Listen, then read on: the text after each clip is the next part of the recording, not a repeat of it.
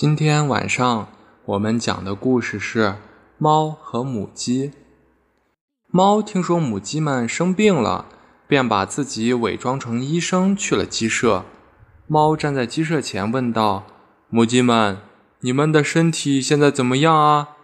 母鸡回答道：“只要你从这里离开，我们就很好了。”这是说，即使坏人把自己伪装得很友善。也蒙骗不了聪明的人。三，狐狸和公山羊。一只狐狸不小心掉进了井里，它挣扎了半天，仍然没有办法爬上去，只好待在井里。一只公山羊觉得口渴极了，于是来到这口井边找水喝，却见狐狸在井下，于是。山羊问狐狸：“这井水好不好喝？”狐狸觉得机会来了，心中窃喜。只要……于是装模作样的极力赞美井水好喝，说：“这水是天下第一泉，清甜爽口。你快下来，我们俩一起分享这甘甜的井水。”口渴难耐的公山羊信以为真。便不假思索地跳了下去。当他咕咚咕咚地痛饮完后，才发现没办法出井了，只好与狐狸一起共商出井的好办法。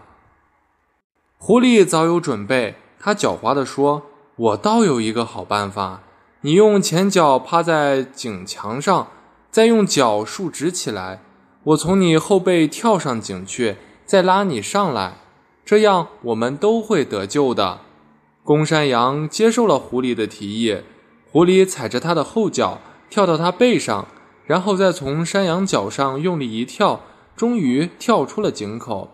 狐狸上去以后，准备独自逃离，公山羊便指责狐狸说道：“我们说好的，你跳出井后再把我拉出井的，现在你这么做，不是太不守信用了吗？”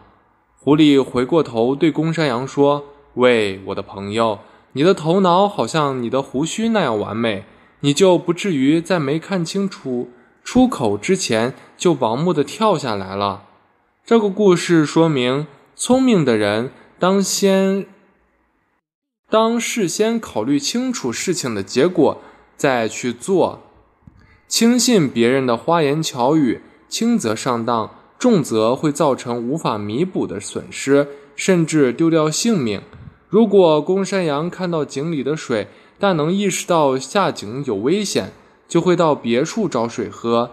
如果公山羊不轻信狐狸的动的假话的话，认清狐狸的用心，也不会下井。